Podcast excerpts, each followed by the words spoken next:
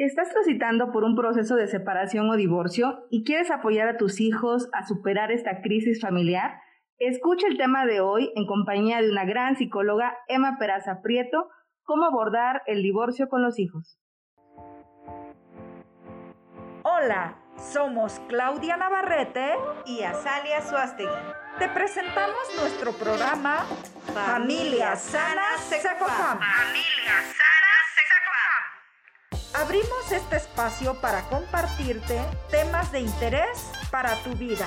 Amor, desamor, salud, familia, pareja, hijos, crianza, divorcio, emociones todo esto y mucho más encontrarás en este espacio donde incluimos nuestras píldoras de sanación emocional que te servirán para afrontar las dificultades de la vida cotidiana. Ven con nosotras y acompáñanos.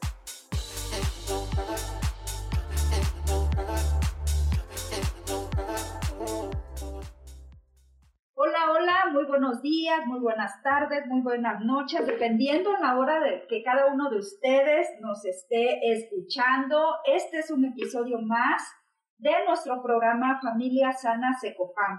La verdad nos es súper, súper grato saber que tenemos a una persona, a una profesional en psicología, una gran colega, que estimamos, que queremos mucho, que tiene una gran trayectoria académica y profesional y que de verdad para nosotros es todo un regocijo poderla tener en la distancia, pero tenerla al final y al cabo. Y eh, el tema de hoy, que esto que bien Azalia decía en su introducción de cómo abordar el divorcio de los hijos, pues ya sabemos que es un gran tema de gran interés para muchas madres y padres de familia que están transitando pues, por estos procesos tan delicados, tan difíciles y tan sentidos como lo es un proceso de divorcio. Pero Emma, de verdad, mucho gusto saludarte, amiga. Bienvenida. Coméntanos un poquito de ti, dime, dinos a qué te dedicas, qué es lo que haces. Digo, nosotros ya sabemos, Azalia y yo, pero bueno, nuestro auditorio algunos te conocen, otros no, así es que bueno, sería como muy importante que puedas compartirnos esta experiencia académica y profesional. Adelante. Claro que sí. Muy buenas tardes. Antes que nada, muchísimas gracias por la invitación. Para mí es un honor poder compartir un poquito de mi experiencia en el trabajo con niños en el, en el tema del divorcio. Este, bueno, pues en mis inicios me, me formé, estuve trabajando en, en, este, en la cuestión educativa en colegios, este, como psicóloga. Yo creo que eso me aportó mucho, ¿no? A, este, prácticamente a, desarrollarme en el área, en el trabajo con niños, niñas y adolescentes y por supuesto también en el trabajo con papás. Este, tengo más o menos 15 años en consultorio, con consultorio particular, sí, atiendo este, diversos casos con niños, niñas y adolescentes, con familias este, prácticamente son este, cuestiones emocionales. Y tengo ya este año, cumplo 10, 10 años en el Centro de Convivencia Familiar Supervisada, un honor de verdad este, poder estar en, en, este gran, en este gran proyecto y aportar ¿no? en el día a día. Y bueno, pues dentro de las cuestiones que más me apasiona es el trabajar con niños en un grupo. Creo que es, es este, como mi mayor fortaleza, el poder este, trabajar con niños en grupos de diversos temas, ¿no? Este, tengo la licenciatura en psicología, tengo una maestría en psicoterapia humanista y bueno, diversos este, cursos y diplomados ¿no? que apoyan al trabajo diario. Y que sin lugar a dudas han fortalecido enormemente eh, cada una de estas actividades que desarrollas. Hemos seguido muy de cerca, Emma, el trabajo que llevas a cabo con niños en este tránsito. Para ello, quiero de entrada preguntarte, ¿qué implica, qué implica para las niñas, niños, adolescentes que sus padres estén en estos procesos de divorcio? ¿Qué implica? Pues este, de, entrada el, divorcio supone un acontecimiento muy difícil y muy triste para la familia. Este, conlleva grados variables de emociones dolorosas, ¿no? Y los niños también, también la sienten. Sí, es, es una época y es una etapa de muchos cambios para padres y para sus hijos, ¿no? Entonces, lo importante en el tema de hablando del tema de niños de divorcio es que en, en esta charla va a ser muy importante este, mm, aterrizar y poner énfasis en la gran labor y en la gran responsabilidad que van a tener los papás, ¿no? Llevando en el acompañamiento de todo este proceso, ¿no? Este, por supuesto que sí les impacta a los niños, pero, pero el eje principal en todo esto van a ser los papás, ¿no? Y cómo acompañen y lleven a los niños en todo, en todo este proceso, ¿no? Sí, por supuesto. Incluso, bueno, este, como bien lo decías, Emma, saludos hasta Acapulco. Y pues estamos aquí haciendo uso de la tecnología, ¿verdad? Teniéndote de a distancia. Y pues bueno, en ese motivo yo creo que sí es muy importante lo que tú mencionas, que el eje principal son los papás. Sin embargo, bueno, eh, ya lo hemos comentado en temas anteriores, ¿no? Que lo que puede afectar más a los hijos no es tanto el divorcio, sino el nivel de conflicto que manejen los padres. Y yo creo que también tiene que ver mucho la etapa de desarrollo en la que se encuentren estos niños. ¿Consideras tú esto también importante en esta cuestión a lo mejor de las edades de los niños? Sí, sí, sí, claro que sí. Este, en parte es, es fundamental, impacta, por supuesto, dependiendo la etapa de desarrollo en la que se encuentran. Sin embargo, lo que influye en el desarrollo no es tan, tan marcado como los cambios eh, este, que van a tener esos niños en su vida y la intensidad y el manejo que los papás hagan de los problemas, ¿sí? Y, y que tanto alarguen estos procesos, ¿sí? Pero por supuesto también este, tiene que ver con las edades, ¿sí? Con la edad, es, cada edad es característica a determinadas situaciones que se van a presentar en los niños. Sí, por lo general, bueno, cuando son niños muy pequeños, algunas de las este, repercusiones que puede tener puede ser algunas regresiones, ¿no? Que si ya tenían algunas etapas ya superadas, pues puede ser ahora que empiecen a chuparse el dedo, a no controlar el esfínteres, en algunos casos, no quiere decir que sea en todos, ¿no? Yo creo que va a depender mucho pues de, la dinámica familiar que se esté viviendo. Sí, este sí, por supuesto, así es. Este, cada etapa, yo lo clasificaría en, en cuatro grupos de edad. Sí. Este, y sí, cada etapa va a tener ciertas características. Lo que sí es importante que entiendan los papás es que um, cada situación, cada, cada caso es diferente. Entonces, en esta charla podemos hablar de generalidades. Claro. Pero, este, sí, porque las particularidades de cada caso van a ser muy diferentes, ¿no? Pero bueno, yo lo, lo, este, lo, lo integraría en cuatro grupos de edad este, uno sería este, tal vez los niños de 3 a 5 años, este, de 6 a 8, de 9 a 11, que ya es la pubertad, y lo, lo que son los adolescentes. Muy bien. Este, y en estas etapas, Emma, empecemos quizás con los niños más pequeñitos. ¿Cuáles son las características más frecuentes que se ven en niños, por ejemplo, en edades preescolares? Tú que en contacto con ellos, ¿qué, qué has observado? Bueno, en edades preescolares, este, los niños entienden el divorcio como una separación física meramente, como algo temporal. Bien. Sí, este, um, presentan un pensamiento es, egocéntrico que se caracteriza por la idea de que ellos piensan que esa separación tuvo que ver por algo que ellos hicieron, ¿sí? Este, dentro de la cuestión emocional, pues este, sentirían, este, o se presentarían lo que es la, la tristeza, por supuesto, el miedo, culpa, ¿no? Este, la culpa como parte del pensamiento egocéntrico, la culpa y como lo menciona, como bien lo menciona Salia, regresiones, ¿no? Regresan a otros, este, a otros momentos donde se sentían como más tranquilos, entonces si ya había, si ya hay control de esfínteres, pues de repente se empiezan no empiezan a hablar como bebés, ¿no? Entonces, estas serían como las principales cosas que se presentan en ese grupo de edad.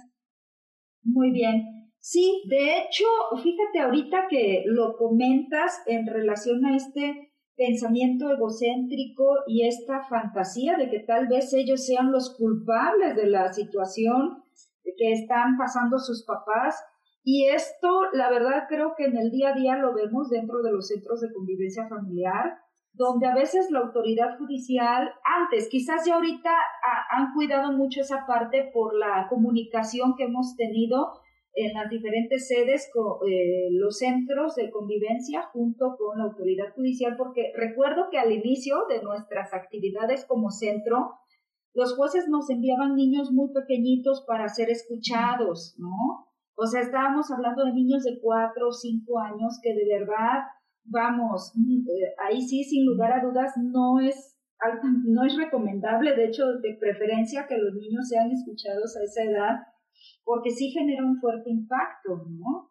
Este, y, y bueno, pues esto sin lugar a dudas, pues sí es importante eh, estarlo considerando y sobre todo a madres y padres de familia que nos escuchan, de verdad eviten hacer este tipo de prácticas, ¿no? O sea, llevar a niños muy pequeñitos a estos procesos legales, de verdad, eviten la pena y eviten su trauma, ¿no? Eviten una afectación emocional mayor. Yo creo que incluso a todas las edades, ¿no? Si los papás tienen la capacidad de poder resolver esos temas propiamente de adultos, no hay necesidad de involucrar a los niños en una situación un tanto estresante, el estar frente a personas desconocidas, el saber que son grabados, el saber que tienen que decidir con un gran conflicto de lealtades porque sienten que pueden, están siendo desleales tal vez con alguno de sus padres. Así es, sí, sí, sí, sí, por supuesto. Tal vez como para efectos prácticos ahorita, no sé, se me ocurre este, clasificar a lo mejor hasta los, las separaciones o los divorcios en tres, como una especie de semáforo, este, donde tal vez el, eh, están en semáforo verde aquellas este, papás que decidieron separarse y que, y que, bueno, van al día sobrellevando las cosas, ¿no?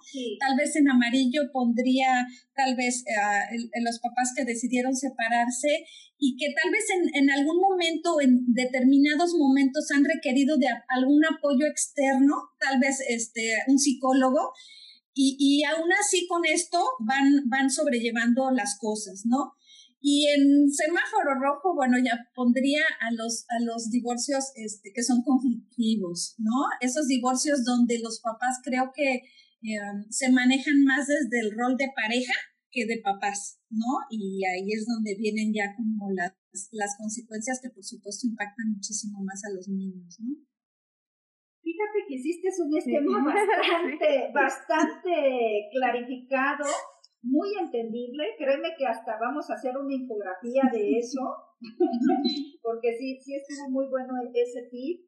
Eh, eh, y sin lugar a dudas, claro que es muy importante, ¿no? Ese tema de los padres, eh, los que sí reciben ayuda, los que ejercen una coparentalidad más cercana y estrecha, ¿no? Preocupados en relación a la dinámica tanto de sus hijos como igual del mismo de ellos, como aquellos que definitivamente están pues prácticamente tomados del chongo, ¿no? Y, enojados y todo, pero no se sueltan. Ajá.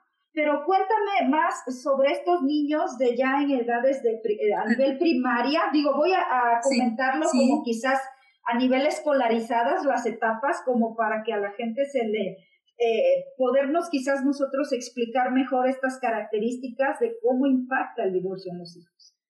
Sí, claro que sí.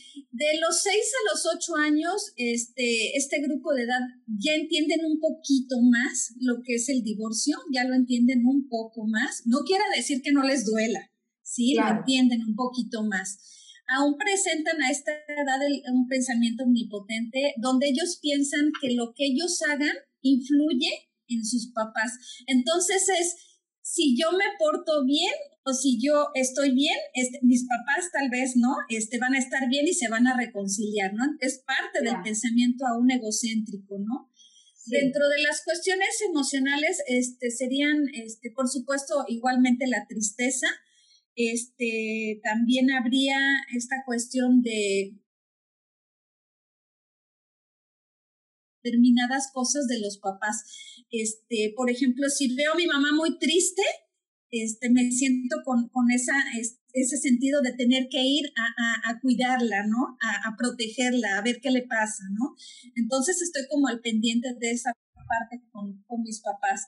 Este, y aquí también ya se empieza a presentar en lo que bien mencionaba Azalia con respecto al, al conflicto de lealtades, ¿no? Este, que les provoca mucho este, sufrimiento y confusión. Entendiéndose el conflicto de lealtades cuando el niño se siente entre los deseos y las expectativas contradictorios de papá y mamá, ¿sí? Y a él obviamente le genera una inestabilidad emocional y, y donde le hacen sentir que si se pone de un lado de papá, traiciona a mamá. Y si, si me pongo del lado de mamá, traiciono a papá, ¿no? Entonces esto verdaderamente es impactante este, y muy fuerte para los niños, ¿sí? Yo, no hace mucho me llegó una niña, estábamos en taller, y la niña llegó muy triste, sí, muy angustiada, y, y, se tomó la, la oportunidad de poder compartir en grupo, expresando que venía su cumpleaños, que se acercaba el cumpleaños de ella, sí. y que su papá le dijo que quería que, que, ella pasara el día con ella. Y su mamá le dijo lo mismo, ¿no? Entonces, para la disyuntiva para ella fue así como, ¿qué hago? O sea, yo los quiero a los dos, ¿no? Claro. Entonces, ¿cómo sin querer, este, como papás, o sea, este, colocamos o podemos colocar a los niños en esa disyuntiva, ¿no? Siendo que esa decisión nunca tuvo que haber sido de la niña, ¿no? Tuvo que haber sido tal vez de un acuerdo de los papás, de haber dialogado los papás y ya de este, platicar con ella y ya este, ver qué era lo que ella quería, ¿no? Entonces, es, ese es un ejemplo, ¿no? De lo que es un conflicto de lealtades, ¿no? Así es, y bastante bien ejemplificado. De hecho, nosotros en los talleres psicoeducativos tenemos luego esta metáfora con los niños, ¿no? Del juego de la víbora de la mar, ¿no? De que con quién te vas, o con melón o con sandía, ¿no? Y resulta que a veces digo, ya recuerdo en mis tiempos, hace unos lustros atrás, este, cuando tú te llevabas bien con tus dos amiguitos que jugabas la víbora de la mar, ¿no? Y así es que, híjoles, qué gran dificultad poder elegir si me voy con uno o con otro. Vamos, este al final es un juego, pero al final, este, para los niños esto bien que dices es sumamente significativo. Y, y bueno, pues ahora sí que también están esos niños ya de nivel más o menos eh, culminando la primaria, iniciando la secundaria, ¿no? De, de estos nueve a doce años. La pubertad de, más o menos sería como de, de los nueve a los once años. Ok. Este, pues en esa edad ellos ya, ya es, este grupo de edad ya entienden más este, con respecto a los motivos de, de, este, de la separación de papá y mamá Aquí ya no hay un pensamiento egocéntrico, ya no hay un pensamiento omnipotente, ya ellos no se sienten culpables, pero aquí lo curioso va a ser que ellos no se van a sentir culpables, pero ahora ellos sí pueden culpabilizar a los demás. Claro. culpar a papá o a mamá por la situación o a alguna persona externa, ¿no?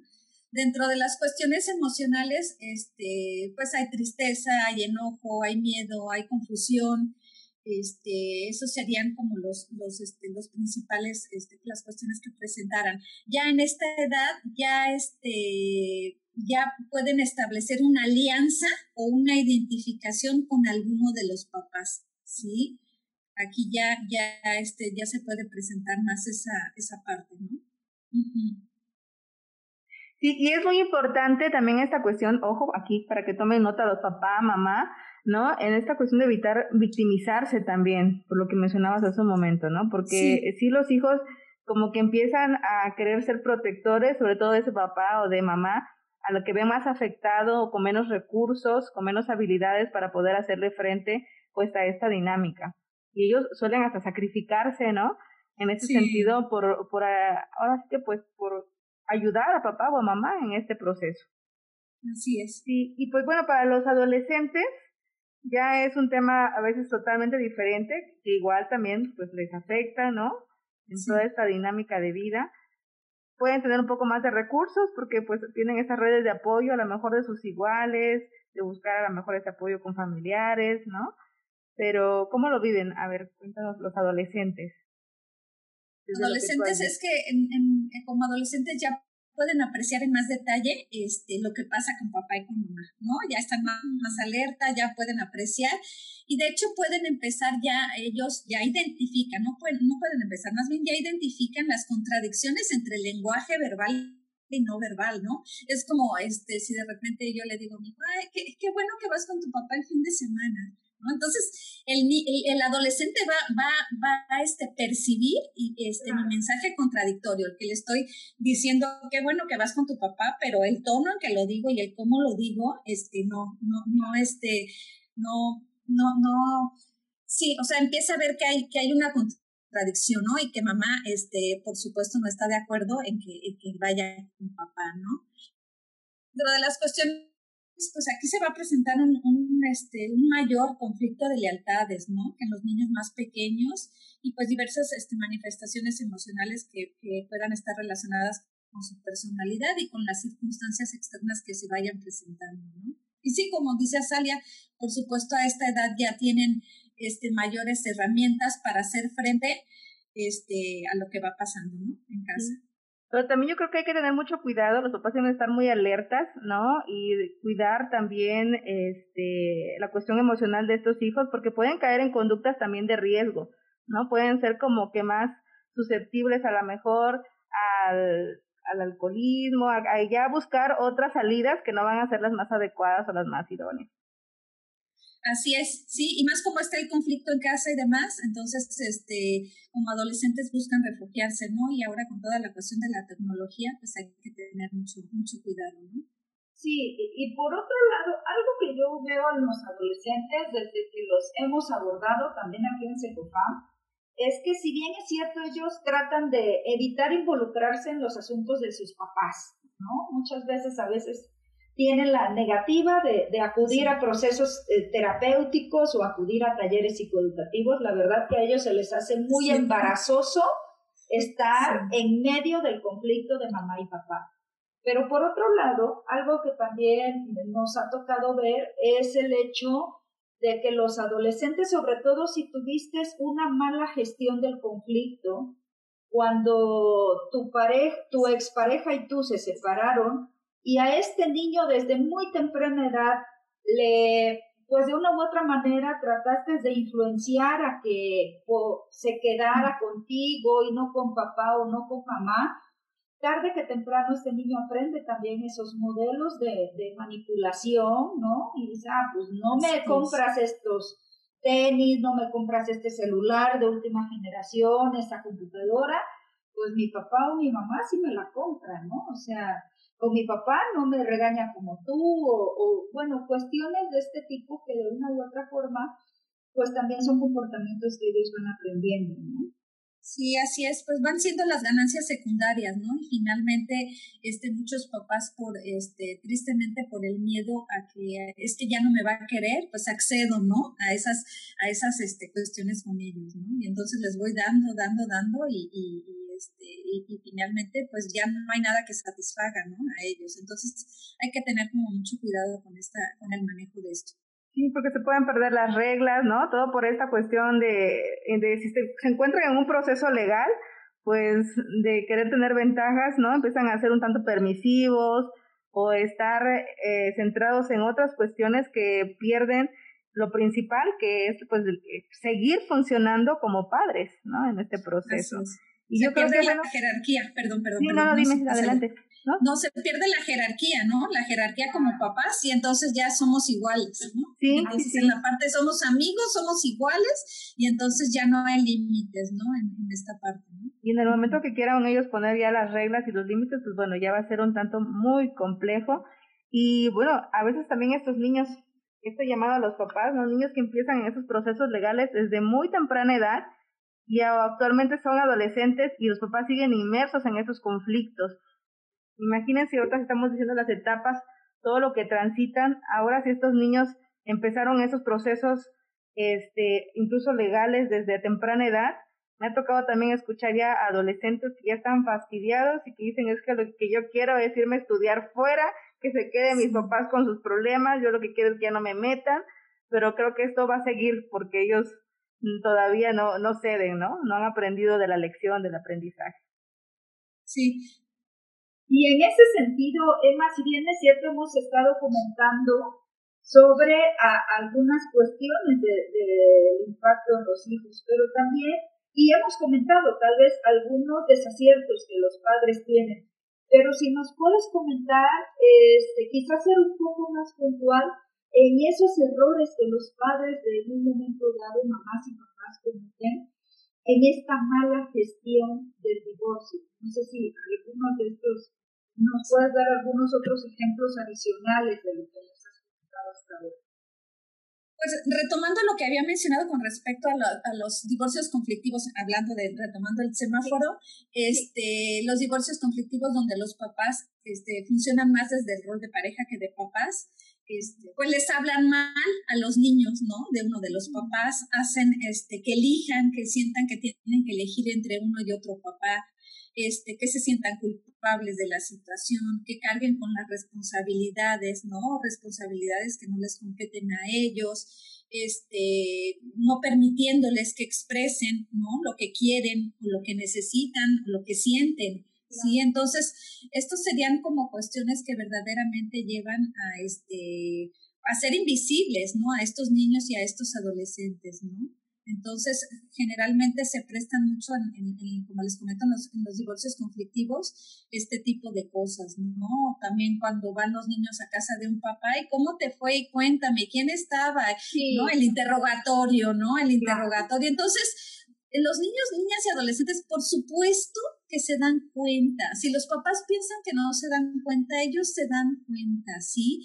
Que, que, que, entren a, esa parte, no, no quiero decirle en juego, pero que entren en esa dinámica, no es porque este, ellos este, no se estén dando cuenta, ¿sí? Ellos entran en esa dinámica porque están tratando de mantener el, el equilibrio, ¿sí? En, en, esa, en, esa, en ese caos familiar que hay ahorita, ¿no? Entonces, si, si papá y mamá, ¿sí? Este, no pueden sobrevivir las cosas, pues ellos, como menciona Azalia, se sacrifican, ¿no? Y hacen cosas, a veces, este, dándose cuenta, pero sin quererlo hacer, ¿no?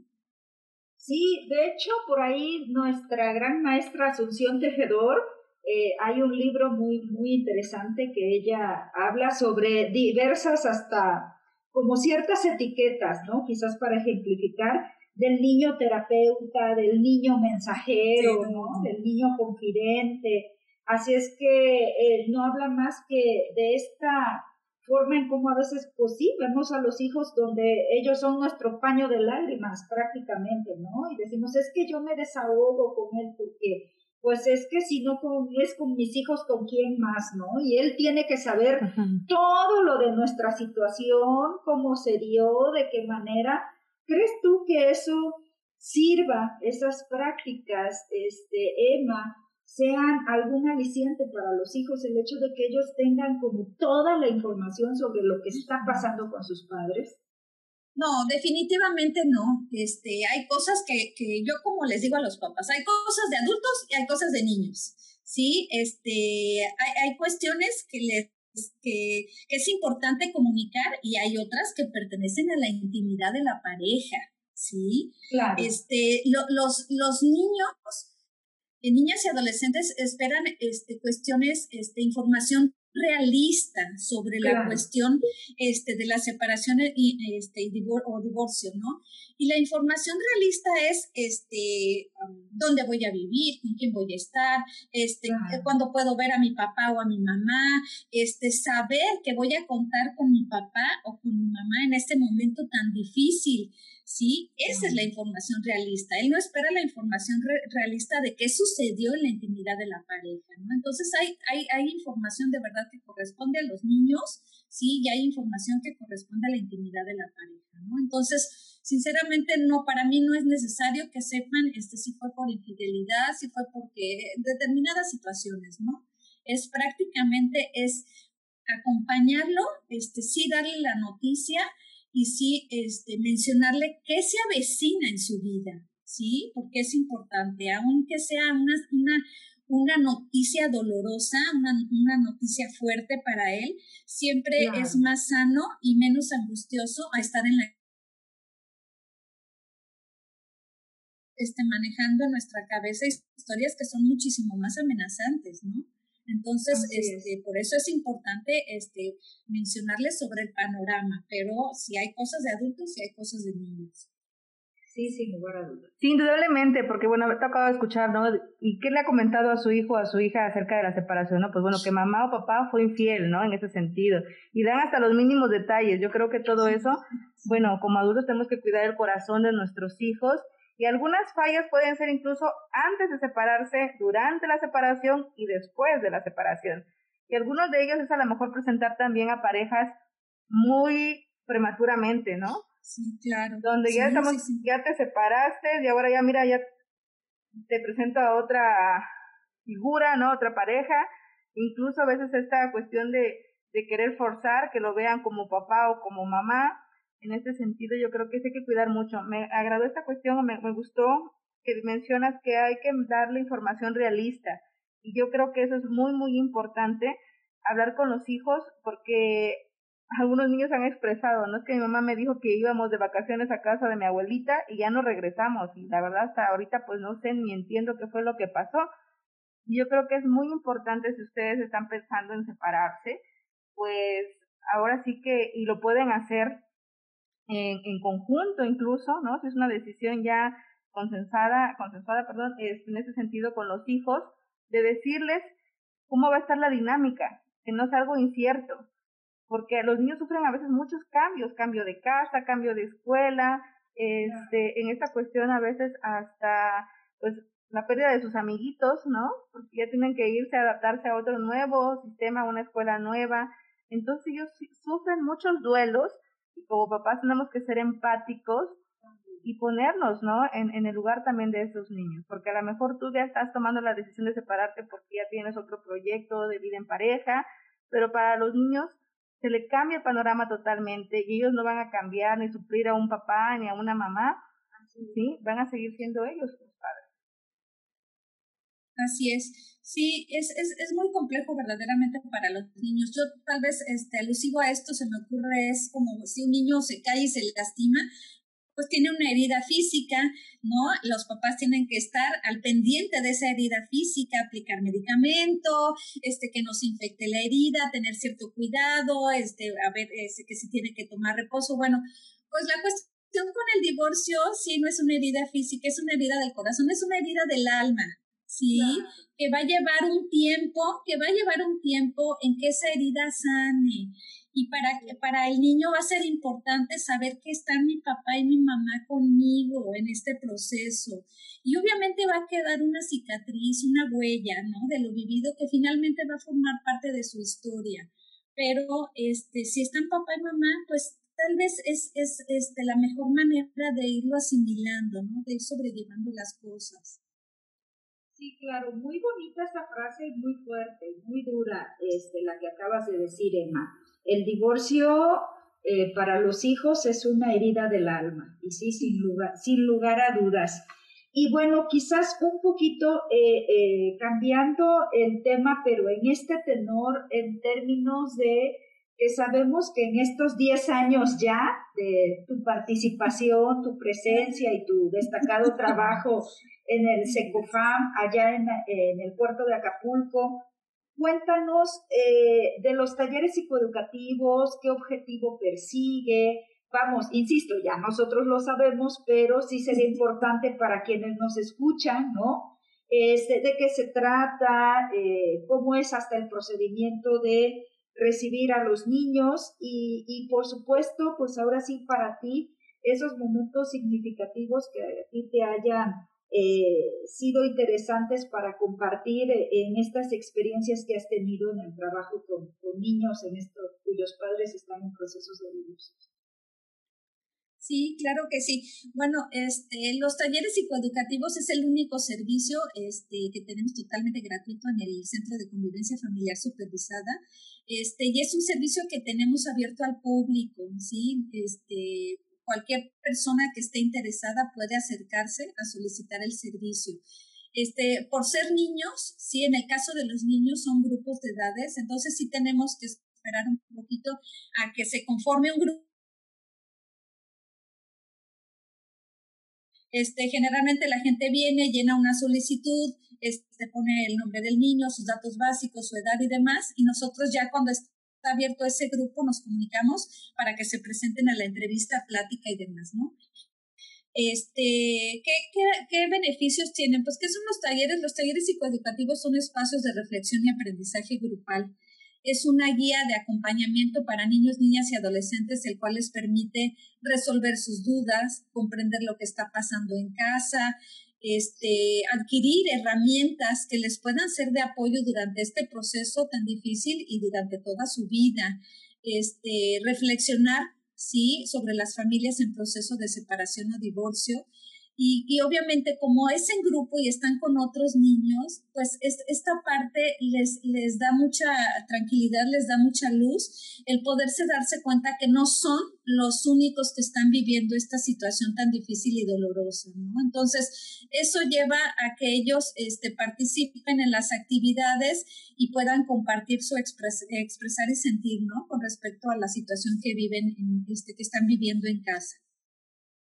Bien, pues bueno, recordemos el tema, ¿no? Cómo abordar el divorcio con los hijos. Yo creo que esta cuestión es muy importante y lo pueden hacer a través de sus talleres psicoeducativos, que esto les va a ayudar muchísimo a los niños, aparte, bueno, de la mano con una experta, ¿no? En la materia y la verdad donde los niños encuentran también a otros iguales que están transitando por una situación un tanto similar y les ayuda muchísimo, pues ahora sí que asimilar, ¿no? Esta dinámica que está viviendo este, su familia. Este, fíjense que yo al respecto, es algo que hemos también trabajado aquí en Chimpancingo, esos talleres para niños con Azalia.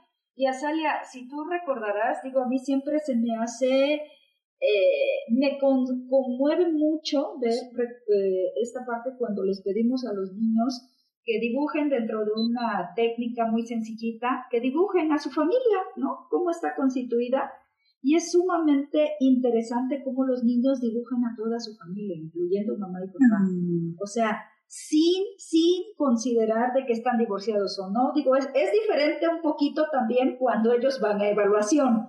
Van como más a la defensiva, pero ya como ven a otros niños y muchos de ellos hablando como muy naturalmente, de verdad que ellos están como más libres de expresarse sin tanto temor, sin tanta inseguridad y es de verdad sumamente significativo. A mí cada vez que, hacemos esa actividad me conmueve de cómo en, el imaginario de los niños, o sea, siguen teniendo presente a sus dos figuras parentales, o sea, a mamá y a papá. Así es que eh, eh, eso creo que también es algo que como padres no, no se puede pasar por alto, o sea, no podemos quitarle la presencia de, uno de ellos eh, en los hijos porque de verdad, sin lugar a dudas, es, es una fuerte afectación, pero sobre todo creo yo que es un maltrato a su psique, a sus emociones, a su sentir, ¿no? El querer matar a, pues ahora sí que metafóricamente, pudiera yo decir, o simplemente borrar la figura o de mamá o de papá en su vida. Creo que es algo muy, muy delicado que hacemos, ¿no? Eh, y ya decía ahorita Azalia de, de también algunas, no sé, recomendaciones para, para abordar este tema de, del divorcio con los hijos, Emma. No sé qué, algunas tips, algunas ideas que, que puedan serle de utilidad a nuestro auditorio. Bueno, algunas este, sugerencias que se dan es este, cuando se les comente, bueno, primero de hecho, los niños tienen que saber. Aquí no hay, este, o sea, es, esta parte. Los niños tienen ese derecho a saber qué es lo que está pasando en casa, ¿sí? sí. Este, es importante que en el momento en que los papás este, hablen con ellos, pues traten de ser, tal vez pueda ser en un lugar neutral, ¿sí? Este, si yo sé que la casa de la abuela, el niño adora ir a la casa de la abuela, no lo voy a hacer en la casa de la abuela, no lo hagan en la casa de la abuela, ¿sí? O sea, tratar de buscar un lugar que no tenga, este, eh, un, un, lugar que no sea tan significativo para el niño.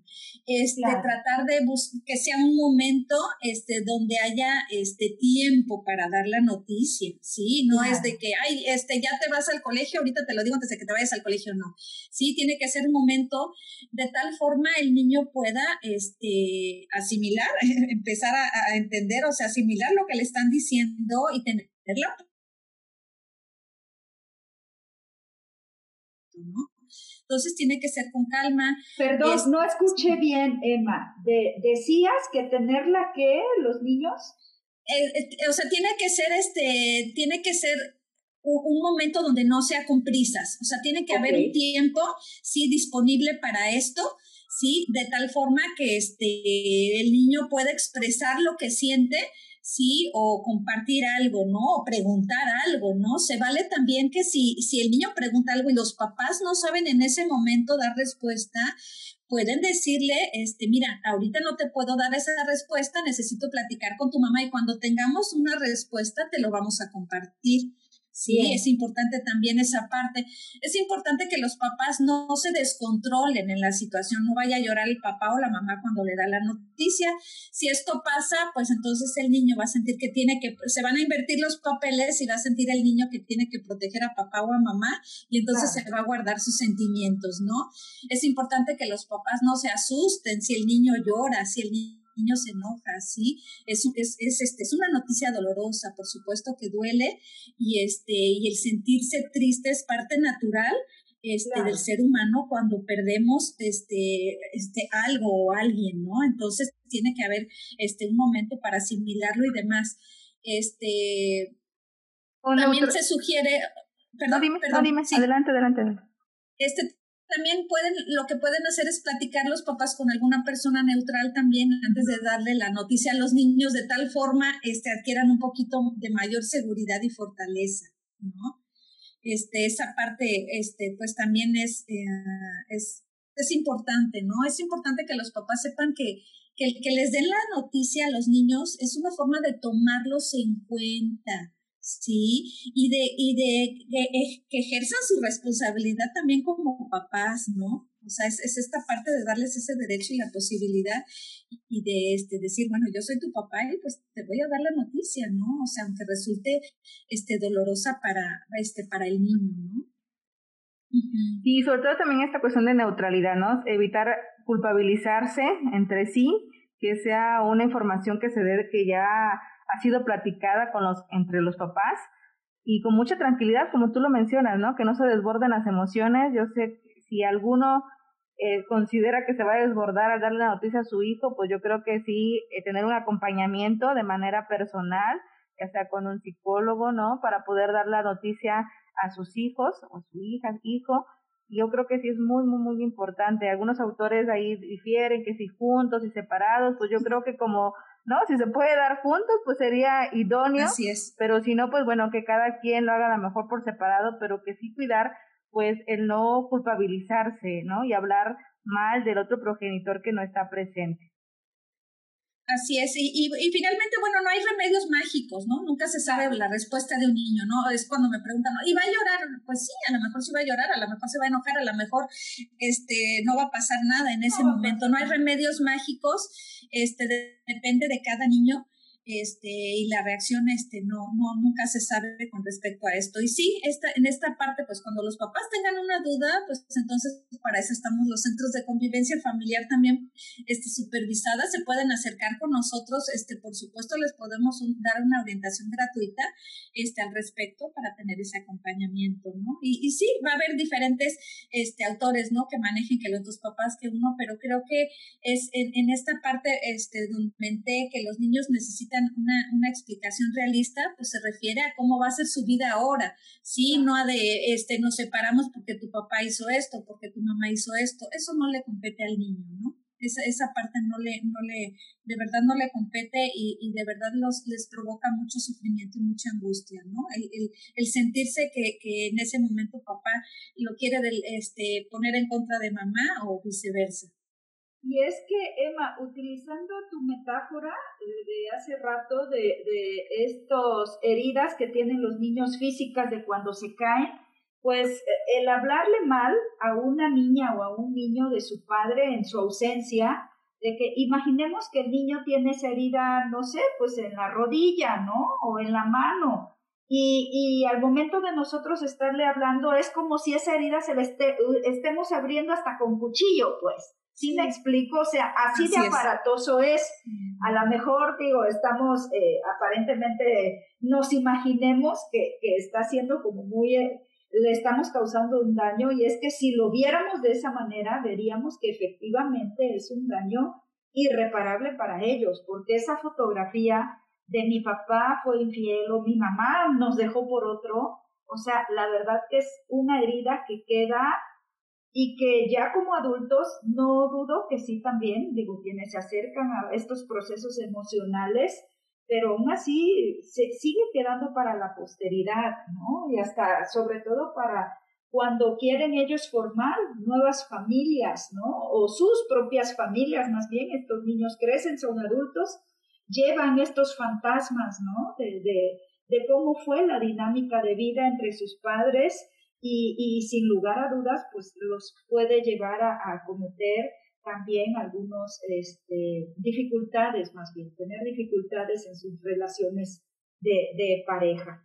Y, y también, eh, no sé si otra recomendación más, Emma, tú lo consideres, el tema, eh, por ello creo yo que como psicólogos, la recomendación importante como ejercer este rol de la coparentalidad, ¿no? Ya no estamos funcionando como pareja, pero sí vamos a seguir funcionando como papás. Y en ese sentido entender que como padres ahí sí en ese rol no nos podemos separar. O sea, no, no podemos decir, bueno, pues vete por tu lado, que en realidad, lamentablemente, el mayor número de personas, especialmente de las que atendemos en los centros, están dentro de esa dinámica activamente. Y quizás por eso nosotros como centros, pues trabajamos con esta idea, ¿no? De que la gente pueda lograr ejercer un rol más desde la salud emocional, desde el respeto, ¿no? A, las formas y estilos de ser de cada uno de los padres y que ellos puedan de, de una u otra manera poder llegar a acuerdos que faciliten y que permitan un sano entendimiento y una mejor dinámica entre todos los integrantes de esta familia, ¿no? Sí, así es, finalmente termina, ¿no? Termina el rol de pareja, pero el de papás, ese, ese continúa, ¿no? Entonces, qué mejor que en este momento ellos puedan estar presentes para las necesidades, ¿no? Para acompañar a, sus hijos y de, en forma benéfica, en forma respetuosa, este, en una eh, forma este, que traten de mantener una relación cordial con la otra persona. Los niños se dan cuenta, perciben todas estas cuestiones, ¿no? Este, me lo dicen o nos lo llegan a compartir, no es que no se saludan, es que no se hablan, es que mi papá no le habla a mi mamá, es que este, mi mamá sí le habla, mi papá no le quiere contestar. Por supuesto que ellos se dan cuenta y ellos se dan cuenta. Finalmente ellos dos este, papá y mamá son los pilares este, este, más significativos en la vida del niño, ¿no? Entonces, tan importantes son los dos. Entonces, esta cordialidad y este respeto que puedan tener este, los papás para sobrellevar esto es, es indispensable, ¿no? En la vida del niño. Sí, así es. Y fíjate que, bueno, me resuena un poco, apenas estaba leyendo por ahí una investigación de Yarnon, Yarnon Yarnés, eh, Yarben, perdón, dice que eh, ellos coinciden que hay tres condiciones familiares especialmente importantes para la adaptación de los hijos a la nueva situación familiar. Ellos, por ejemplo, dicen que el primero para que los niños se puedan adaptar y generar un estado de bienestar es que los padres ejerzan adecuadamente la coparentalidad. El segundo principio que ellos hablan es la integración de la nueva pareja, que ahora ellos van a considerar como la madrastra o el padrastro, ¿no? Y el tercer principio, ellos hablan de también ser conscientes que hay una enorme complejidad, o sea, que los padres comprendan que hay una enorme complejidad de, de poder integrar un, un, hogar reconstituido, o sea, de saber que va a haber muchos momentos en los que ellos tienen que gestionar para que estos niños también se adapten a esta nueva dinámica de vida. ¿No? Así es que obviamente esos ya son temas como para otro programa. sí, sí. ¿No? Sí, lo que menciona, sí, por supuesto lo que menciona y mencionaba también a Salia, ¿no? Es, ahí es otro tema, ¿no? Esta parte de mi nueva pareja, mi nuevo hijo, mi nueva familia, es otro tema, ¿no? Que ahí es, este, es importante, ¿no? Hay ciertas consideraciones a trabajar con eso. Muy bien, pues sí, yo creo que vamos a tener otra reunión más, ¿no? Porque ha estado así como que muy amena, no he sentido el tiempo, pero ya... Sí, yo ya vi, yo sí. ya casi son tres horas, pero no hay problema, podemos estar otras tres. No, y aparte con alguien que le gusta lo que hace, que se ve apasionada ¿no? por el tema y, que lo transmite. Y pues bueno, no, eh, no sé si algo algo más para puntualizar y ya o algunas recomendaciones que podamos ajá, recomendaciones que podamos hacerle a los papás pues, para poder yo, yo estuve checando libros y creo que hay dos que me gustan mucho este en especial uno. Sí uno este es eh, hablemos del divorcio sugerencias para papás que se separan este consultorio PAI 2 Sí, este, hablemos del divorcio. Y hay otro que es, este, se llama Cómo explicar el divorcio a los niños, sí, y es editorial Uniro, sí. Este, en particular, a mí se me hace mucho más, este, más puntual, este, más sencillo el de hablemos del divorcio, a mí me encanta, lo, lo, explica de manera muy, muy, este, muy, muy, muy coloquial, muy fácil de entender, no es, no es un libro complicado, no es un libro este, con muchísimas páginas, o sea, pero que sí puede aportar mucho. Y el otro también es muy bueno, sí, detalla un poquito más algunas cuestiones, pero yo creo que como bibliografía está muy bien para, para, este, para los papás. ¿no? Incluso trae algunas ahí recomendaciones, ¿no? Hasta de guiones de cómo puedes abordar el tema con los hijos de la nueva pareja y pues bueno, podría ser de, gran apoyo. También hay varios cuentos, ¿no? Como en esta cuestión de cuando mis padres dejaron de ser amigos, de Jennifer Moore, el divorcio de papá y mamá oso. Así es, este, mis padres ya no son novios, ahora son ahora amigos. son amigos. El de la doctora Verduzco. El de Angélica Verduzco también, que mucho lo, lo recomendamos también, el de qué pasará conmigo si mis padres se divorcian. Que tiene actividades, ¿no? Muy completo, tiene actividades. Ese, ese, ese libro está muy bonito. Sí, pues en el caso de los niños sí varía un poquito más por los grupos de edad, ¿no? Este, pero bueno, ahora finalmente hasta cuando entran a YouTube ven ahí varios cuentos que hablan del tema de, de, este, de separación, divorcio, del duelo, ¿no? Porque finalmente la separación de divorcio, como este, lo mencionaba Salia, este, implica no solamente un duelo, implica muchos duelos, ¿no? O sea, este, el de dejar de ver a la familia, este, del papá con el que ya no estoy, del colegio, de mis amigos, de mi casa, de mis cosas, ¿no? Entonces son muchos duelos al mismo tiempo, ¿no? Sí, y pues bueno, vamos a pasar ahora sí a, esta sección tan más querida y admirada que aquí Azalia nos, nos eh, acompañará en dar a conocer la píldora de sanación emocional para todas y todos ustedes. Adelante. Bueno, será una cuestión breve. Recuerden que en la página pueden encontrar pues más ampliamente esta, este ejercicio del día de hoy. Y pues hablando de esta crianza compartida, ¿no? De la importancia de seguir ejerciendo una coparentalidad, yo creo que también es importante eh, hacer un trabajo personal, tomarse un momento, hacer notas de tus metas, de tu, cómo quieres seguir operando, ¿no? Funcionando de este rol de papá o de mamá y pregúntate, ¿qué necesito hacer para asegurarme de que yo los cumpla, que todo sea en beneficio de nuestros hijos, de nuestras hijas, Tal vez el compañero también de crianza pues le pueda interesar realizarlo, tal vez no, pero es un trabajo, repito, a nivel personal. Que independientemente de que el otro esté en otra sintonía, pues cada quien ya es responsabilidad de cada padre, ¿no? El comportarse lo más adecuadamente posible, lo más respetuosamente posible. Y estos eh, metas pueden ser incluso desde seguir dotando a nuestros hijos con amor, ¿no? De educarlos con amor. Recuerdo a un padre que comentaba, yo los valores que quiero fomentar en mis hijos es el amor y el respeto. Y esta cuestión que se le hacía, usted y su, la mamá de su hijo se respeta, ¿no? ¿Practican eso a través del ejemplo? No, pues no. Bueno, desde ahí debemos de partir, ¿no? Porque nosotros somos el ejemplo, vamos a ser el ejemplo, los hijos observan, como bien lo, lo mencionaba aquí la psicóloga Emma, ¿no? Se dan cuenta de cuándo estamos siendo asertivos y cuándo, cuánto no. Y entonces, bueno, si ambos hacen su lista, si la pueden compartir también sería algo idóneo, pero si no, colócala en un lugar visible que te recuerde todos los días cuál es tu compromiso, ¿no? Y bueno, no es una invitación para competir, sino para unir fuerzas, teniendo en cuenta siempre a nuestros hijos, ¿no? A tus hijos y esto es muy importante, pues nuevamente plantearse nuevas metas, porque si teníamos a lo mejor algunas metas en común cuando vivíamos en pareja, pues esta nueva dinámica nos invita a retarnos y a ver, a gestionar otras nuevas, este, pues proyectos, otras nuevas metas que nos funcionen ahora en esta dinámica de papá y mamá viviendo en dos casas diferentes.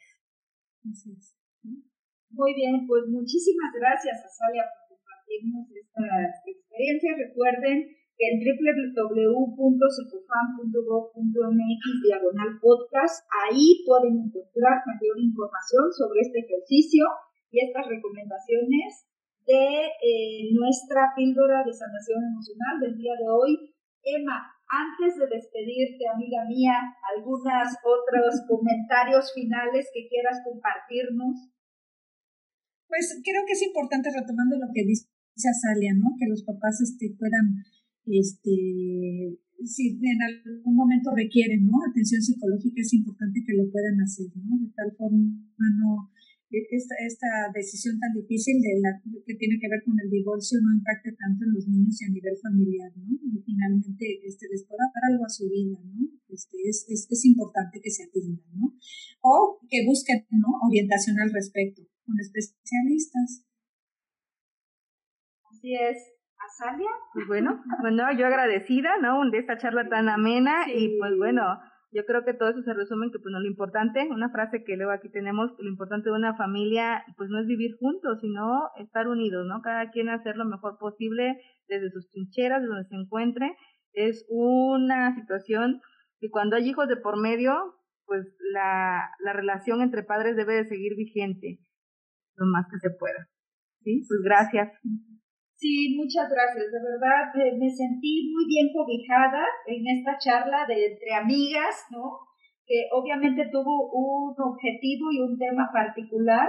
Sin embargo, siempre es un aliciente que como profesionales en la psicología estemos también contribuyendo con nuestro granito de arena, tanto de, dentro de nuestros consultorios, de nuestros centros de trabajo, y en esta ocasión, pues al momento de estar eh, grabando y transmitiendo estos podcasts, es justo para poder llegar a más gente, personas que tal vez todavía no saben si se van a divorciar o no, o personas que ya se divorciaron o que tal vez no iniciaron un proceso legal porque su, su condición en su momento de pareja era como de unión libre, pero que al final de cuentas una vez que se da la separación, tienen este tipo de conflictos y de dificultades y esperamos de verdad que esta información les pueda dar luz y les pueda dar la pauta para tomar acción, para hacer conciencia y reflexionar sobre los comportamientos y las actitudes que asumimos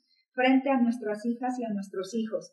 De verdad, muchísimas gracias, Emma. Esperemos no sea la última vez y poder estar de nueva cuenta en estas conversaciones tan interesantes contigo. Este, y, y pues ahora sí que no es un adiós, sino un hasta pronto. Y también a nuestro auditorio un poco de pedirles disculpas porque tuvimos esta charla, está siendo pues ahora sí que transmitida vía Zoom Hubo muy detallitos, pequeños detalles en cuanto a ciertos cortes en la transmisión, pero ya saben, es parte de, lo importante es de que pues, pudieron estar hasta el final con nosotros.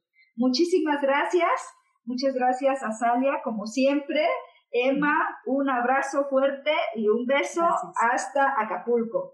Hasta la próxima, amigos te ha gustado este podcast, compártelo. Visítanos en www.secofam.gov.mx diagonal podcast. Y síguenos por Facebook en Secofam Guerrero. También por ebooks y Apple Podcasts, Google Podcasts y Spotify. Te esperamos en el próximo programa. Y recuerda, la familia se crea, no se destruye, solo se transforma. Até a próxima.